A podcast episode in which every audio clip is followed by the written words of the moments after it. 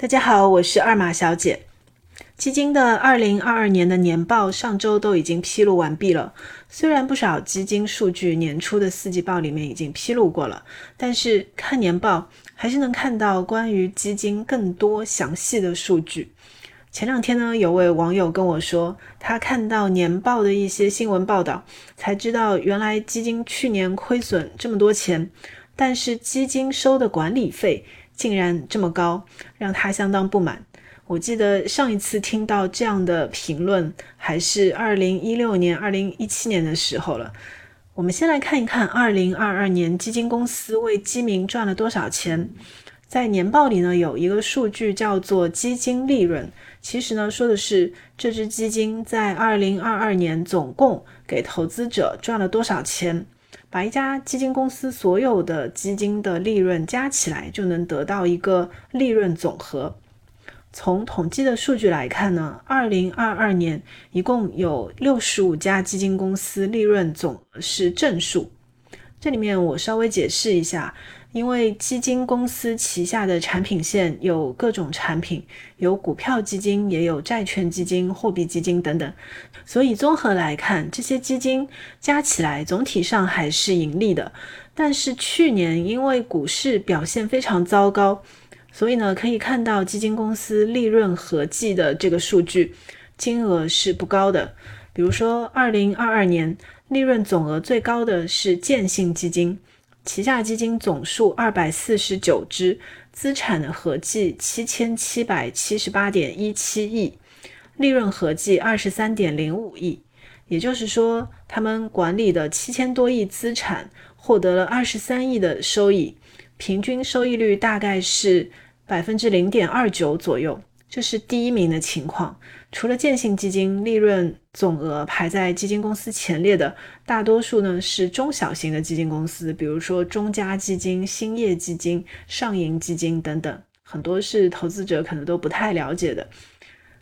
这可能呢也是因为这些公司啊，它的股票基金的规模比较小所造成的一个结果。那么基金公司收管理费是什么情况呢？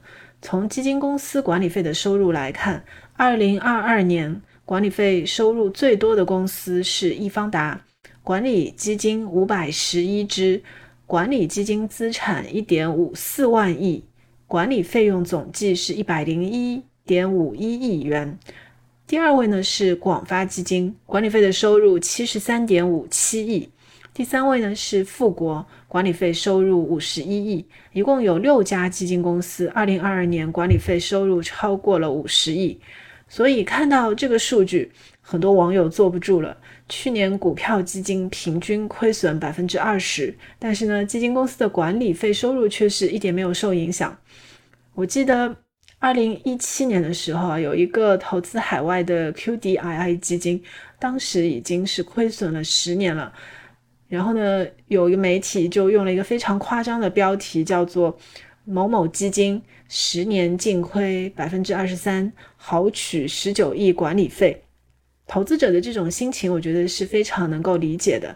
那这个说法是不是有道理呢？或者说是不是合理呢？我想简单说一下公募基金的盈利模式。公募基金主要是依靠管理费收入来获得收益的。但是呢，这个管理费啊，公募基金它也不是百分之一百，呃，收入囊中的，这里面有很大的一部分是要分给和它合作的一些渠道啊、机构啊这样子的。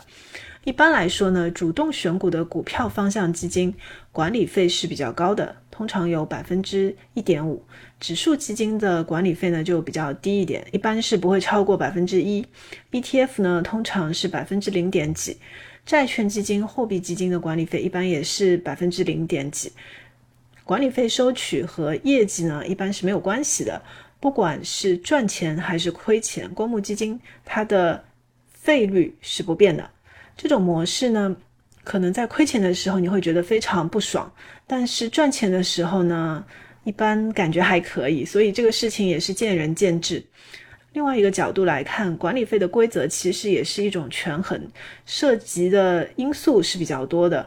比如说，公募基金它主要的目标是获得相对收益，大家参照的标准呢，往往是股票市场的表现。如果说股市本身很差，代表平均水平的沪深三百，比如说一年里面亏了百分之二十，那么基金经理的目标其实就是亏的比沪深三百少一点，而不是说他一定要赚多少正收益。这是公募基金的一种做法，和私募基金其实是完全不一样的，所以这两种基金收费的模式也是差异很大的。其实每一种收费模式都是有利有弊的，我们今天就不详细的展开了。我们作为投资者来说呢，能做的其实也就是权衡利弊，没有十全十美的选择。以上就是今天的分享，新来的网友可以关注我，点赞、评论、转发支持哦，谢谢大家。